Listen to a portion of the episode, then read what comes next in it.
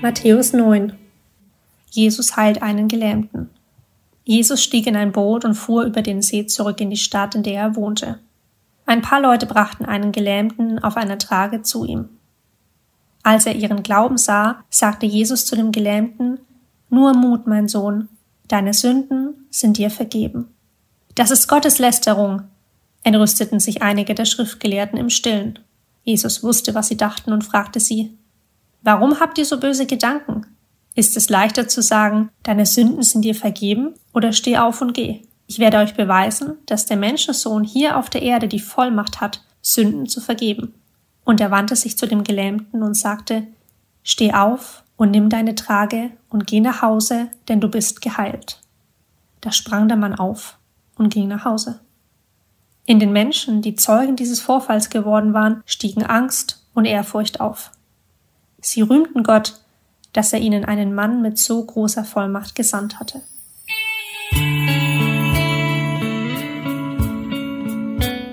Jesus beruft Matthäus. Als Jesus die Straße entlang ging, sah er Matthäus in seiner Zollstation sitzen. Komm mit und folge mir nach, sagte er zu ihm. Und Matthäus stand auf und folgte ihm nach. Am selben Abend lud Matthäus Jesus und seine Jünger zum Abendessen ein. Einige andere Steuereintreiber und viele stadtbekannte Sünder waren ebenfalls eingeladen. Die Pharisäer waren empört. Wie kommt euer Meister dazu, mit solchem Abschaum zu essen? fragten sie seine Jünger. Als Jesus es hörte, antwortete er, die Gesunden brauchen keinen Arzt, wohl aber die Kranken.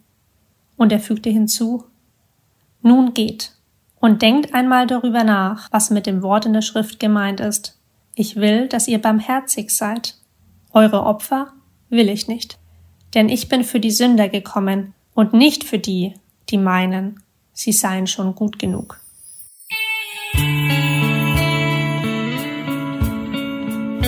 Gespräch über das Fasten. Eines Tages kamen die Jünger von Johannes dem Täufer zu Jesus und fragten ihn, warum fasten wir und die Pharisäer, aber deine Jünger fasten nicht. Jesus antwortete, Sollen etwa die Hochzeitsgäste trauern, solange sie mit dem Bräutigam feiern? Eines Tages wird er ihnen weggenommen werden, und dann werden sie fasten. Wer würde ein altes Kleidungsstück mit neuem Stoff flicken? Der Flicken läuft ein und reißt ein noch größeres Loch in den alten Stoff. Genauso wenig würde jemand neuen Wein in alte Schläuche füllen. Die alten Schläuche würden unter dem Druck platzen, der Wein würde auslaufen und die Schläuche wären nicht mehr zu gebrauchen. Neuer Wein gehört in neue Schläuche. Auf diese Weise bleibt der Wein erhalten und die Schläuche werden geschont.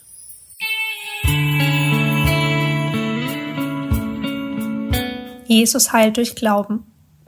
Noch während Jesus sprach, trat der Vorsteher einer Synagoge zu ihm, kniete vor ihm nieder und sagte, Meine Tochter ist gerade gestorben aber du kannst sie wieder lebendig machen, wenn du nur kommst und ihr die Hände auflegst. Auf dem Weg zum Haus des Vorstehers folgte Jesus und den Jüngern eine Frau, die schon seit zwölf Jahren starke Blutungen hatte. Sie berührte heimlich den Saum seines Mantels, denn sie dachte, wenn ich nur seinen Mantel berühre, werde ich wieder gesund. Da drehte Jesus sich um und sagte zu ihr, Meine Tochter, hab keine Angst, dein Glaube hat dich geheilt und im selben Augenblick war die Frau wieder gesund. Als Jesus ins Haus des Vorstehers kam, fand er laut weinende Menschen vor und hörte Trauermusik.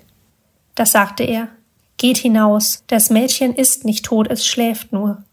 Aber die Menge lachte ihn aus. Als die Leute endlich alle draußen waren, ging Jesus zum Mädchen hinein, nahm es bei der Hand, und es stand auf. Die Nachricht von diesem Wunder verbreitete sich wie ein Lauffeuer in der ganzen Gegend.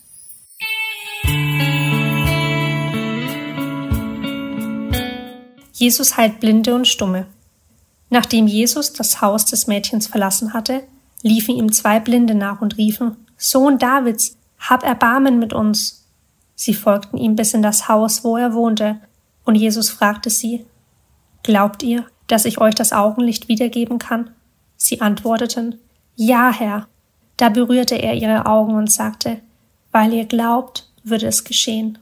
und auf einmal konnten sie sehen. Jesus ermahnte sie eindringlich, erzählt niemanden davon. Doch stattdessen erzählten sie in der ganzen Gegend von seinen wunderbaren Taten. Als sie fort waren, brachten einige Leute einen Mann zu ihm, der nicht sprechen konnte, weil er von einem bösen Geist besessen war. Jesus trieb den Dämon aus, und sofort konnte der Mann wieder sprechen. Die Menschen waren voller Bewunderung für Jesus. So etwas ist in Israel noch niemals geschehen, riefen sie. Die Pharisäer aber meinten, er kann nur deshalb Dämonen austreiben, weil er seine Macht vom Obersten der Dämonen bekommen hat.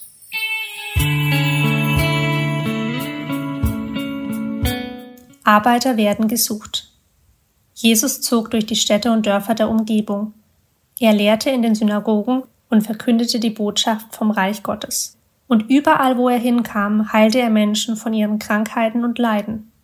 Als er die vielen Menschen sah, hatte er tiefes Mitleid mit ihnen, denn sie hatten große Sorgen und wussten nicht, wen sie um Hilfe bitten konnten. Sie waren wie Schafe ohne Hirten. Deshalb sagte er zu seinen Jüngern, die Ernte ist groß, aber es sind nicht genügend Arbeiter da. Betet zum Herrn der Ernte und bittet ihn, mehr Arbeiter zu schicken, um die Ernte einzubringen.